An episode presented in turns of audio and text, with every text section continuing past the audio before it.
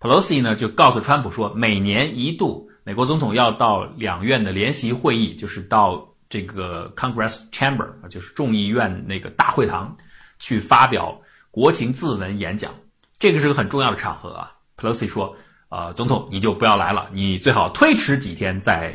等到我们政府重新 reopen，等到我们重新开门之后，再安排一个时间您来发表国情咨文的演讲。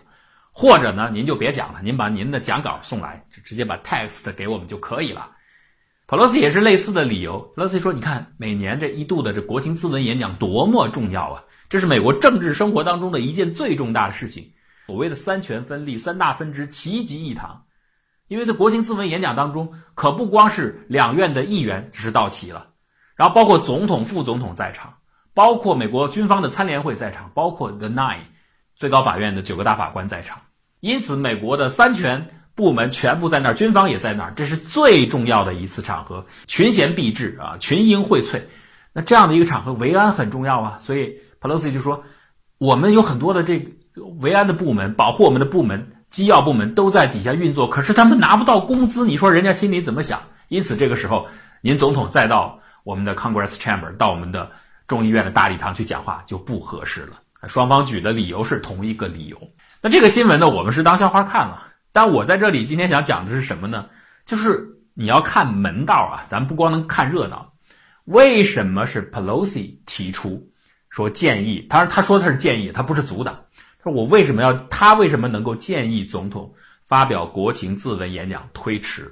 或只把他的文稿 text 拿到众议院和参议院的联席会议上就可以了？这个背后是有门道的。所以我们今天呢。跟大家来讲讲这个每年一度非常重要的 The State of Union Address 到底是怎么回事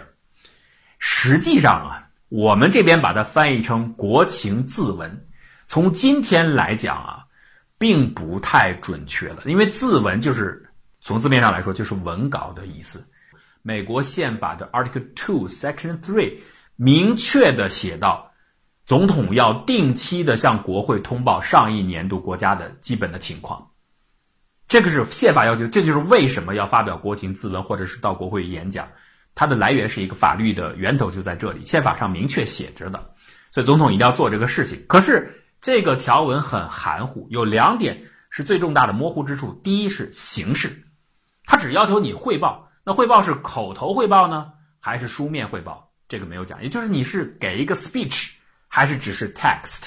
这是没有明确的来规定的。第二个呢，就是发生这个报告或者是演讲的时间和地点并没有要求，反正你只要定期报告就行了。因此，在美国立国的前一百多年，就是十九世纪整个过程当中，基本上他用的都是文字而不是演讲。最开始华盛顿的时候，Washington 的时候是到国会做演讲的。但是到了 Jefferson 的时候，他觉得，因为美国宪法当中为什么要加一个要求美国总统定期向国会报告？这是实际上是效仿美国的呃英国法律当中的，呃他的惯例法当中的御前宣言，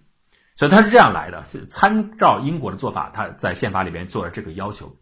呃，当然华盛顿那个时候非常非常的短啊，如果换成了时间的话，可能就几分钟就讲完了。到了 Jefferson 的时候，Jefferson 觉得，哎呀，这个不好，那我们学英国，可是这个东西是。国王讲话，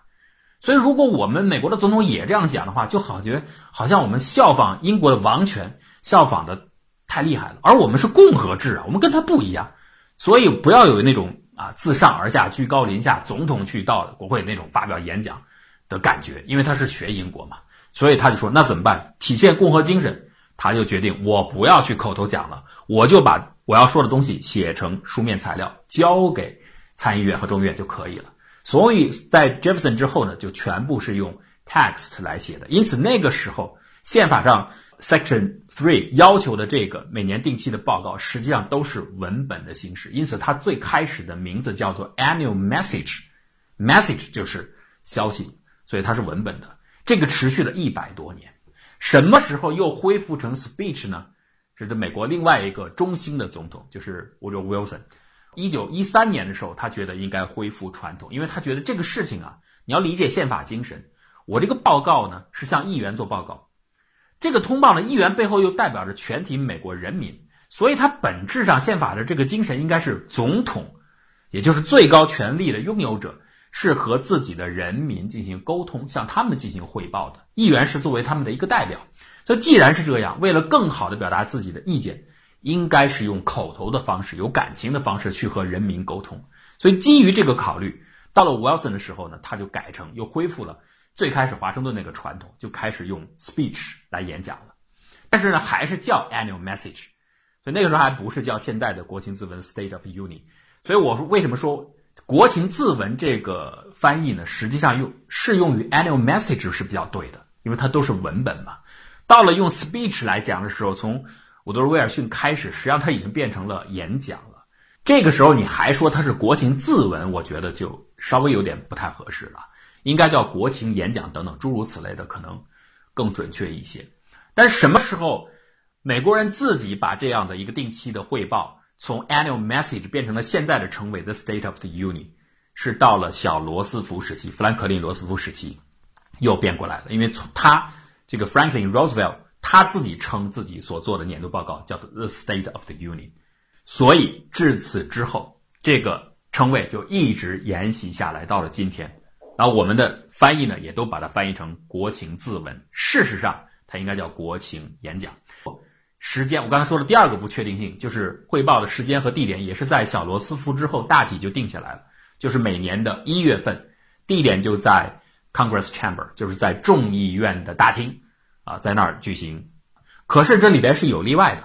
所有现在的美国的国情自文年度的演讲哦，你会看到它好像已经很程式化了。请注意，那是惯例，并没有宪法要求，宪法并没有对它的程序有要求啊，他只要做这个报告，所以呢是允许有例外的。所以在小罗，比方说罗那个胡佛，他就是提交的还是文本的东西啊，所以后面是有一些例外的，包括发表的时间，每年的月份也不是总是固定的，比如说新旧总统交替的时候。因为美国宪法规定，总统的任期是从一月二十号开始，那么新总统上一月二十号，他不可能马上上来就演讲了，所以新总统当选第一年发表的国情自文演讲是在二月份，而不是在一月份。如果我们精确的来说，新就任的总统第一年发表的所谓的国情自文演讲，我们还是这样来翻译说：哦，新总统，比方说川普第一年发表了国情自文演讲，实际上美国它分得很细，第一年新就任总统。到国会做了那个演讲，并不叫 The State of the Union，他不叫，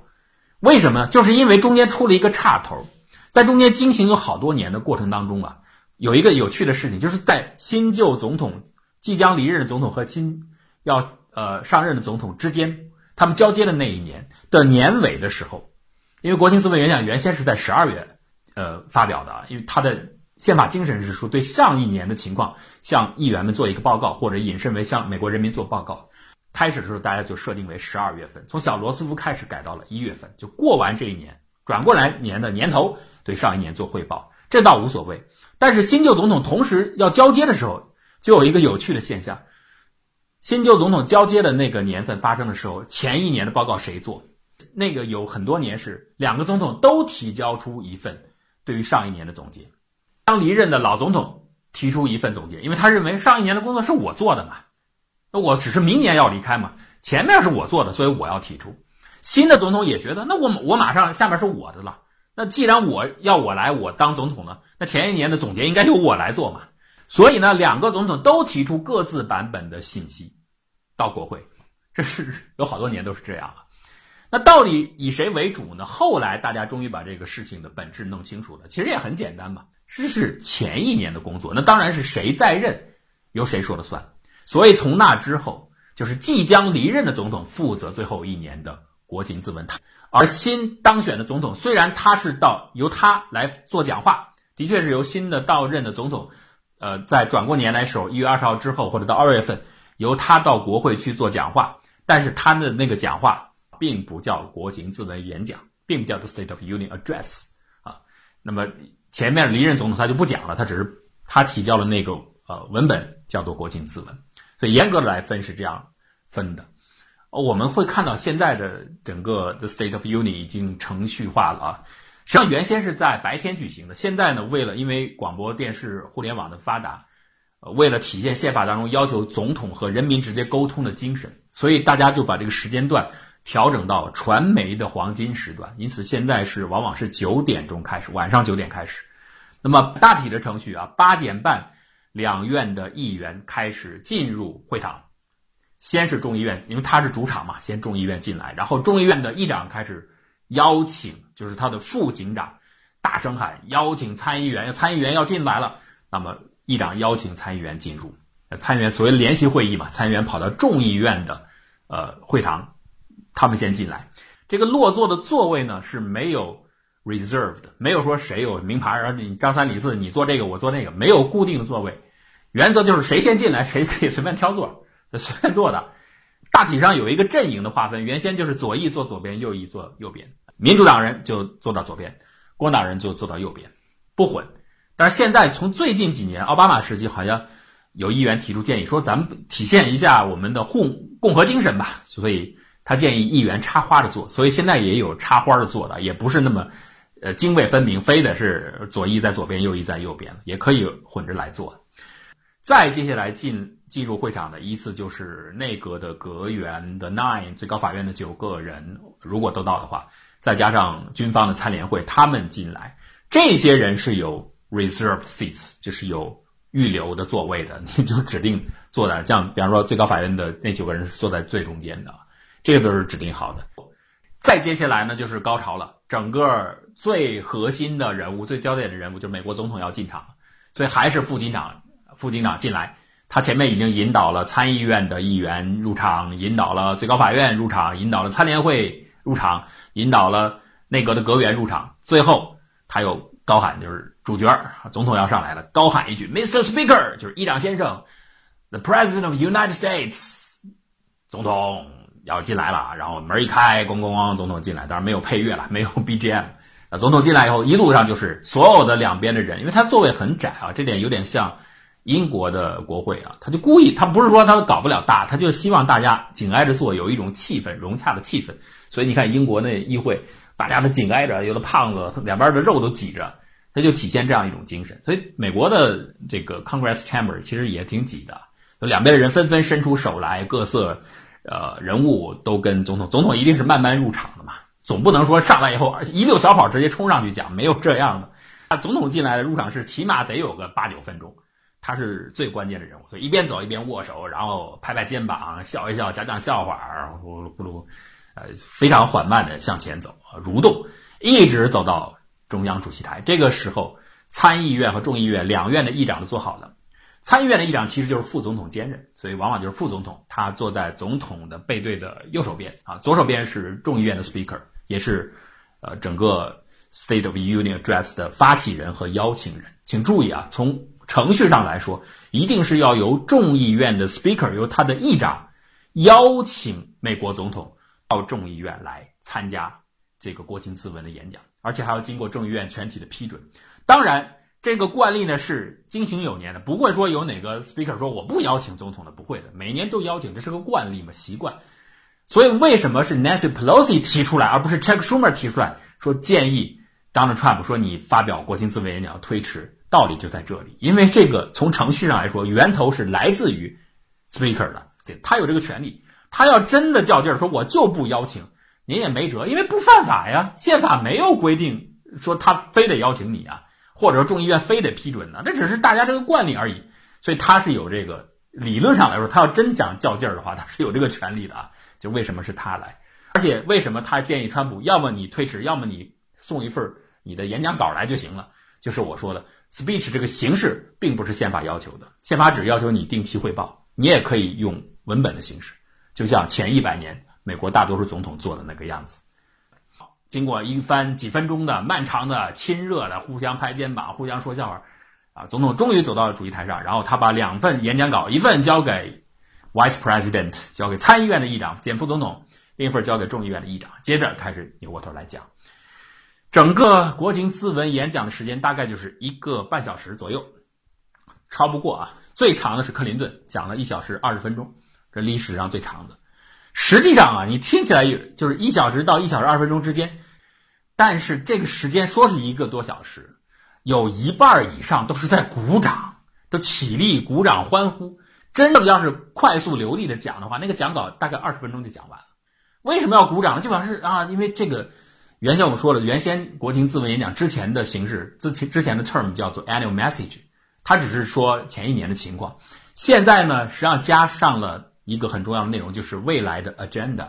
就是未来一年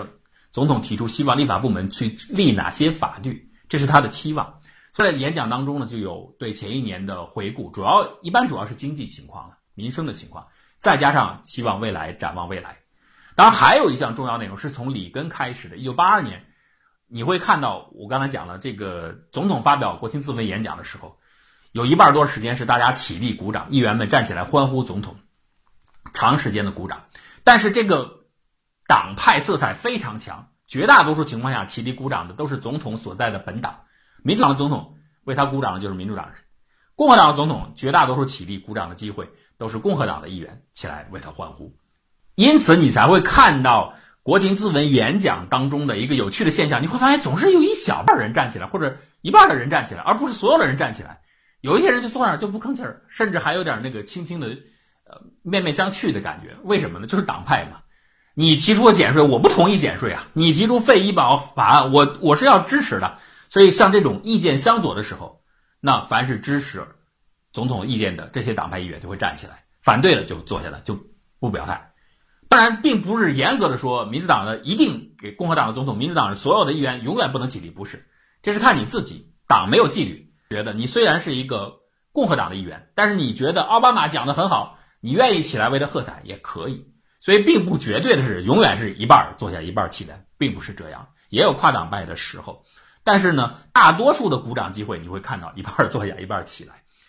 呃，只有一种情况是一定全体议员起立的。热情鼓掌，而且那个时间非常之长，就是一九八二年里根引到引来的平民英雄英雄，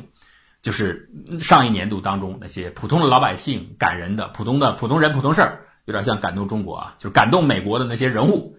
啊，像救灾的英雄啊，救人的那些了不起的呃普通人呐等等这些 figure 们，然后坐在那儿，一般是第一夫人陪同他们坐在观礼台上面，国情咨文进行的时候，总统一定会向这些。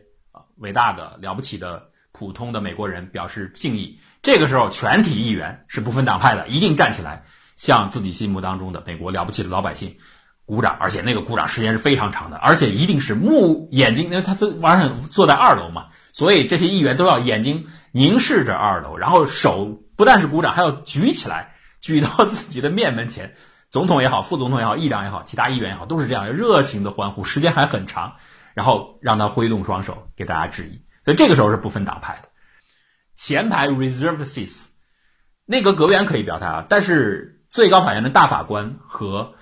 美国参联会军方，由于它代表中立性质，他们是不鼓掌的，永远不起来，就坐在那儿了。你甭管说的多么激动，多么震撼人心，多么慷慨陈词，他们永远是非常平静的坐在那里，因为军方，因为法律。是没有不偏不倚的，是没有党派色彩的。总统他是本质上来说，他是最大的政务官嘛，他是一个政治任命，全体老百姓用选票任命他当我们国家的暂时这这个任期内的领袖。所以大法官他们不是的，他们是超脱于党派、超脱于政治的，所以他们是不起来鼓掌，他们永远坐在那儿。你讲的再好，我也不鼓掌。那我们会看到这种情况。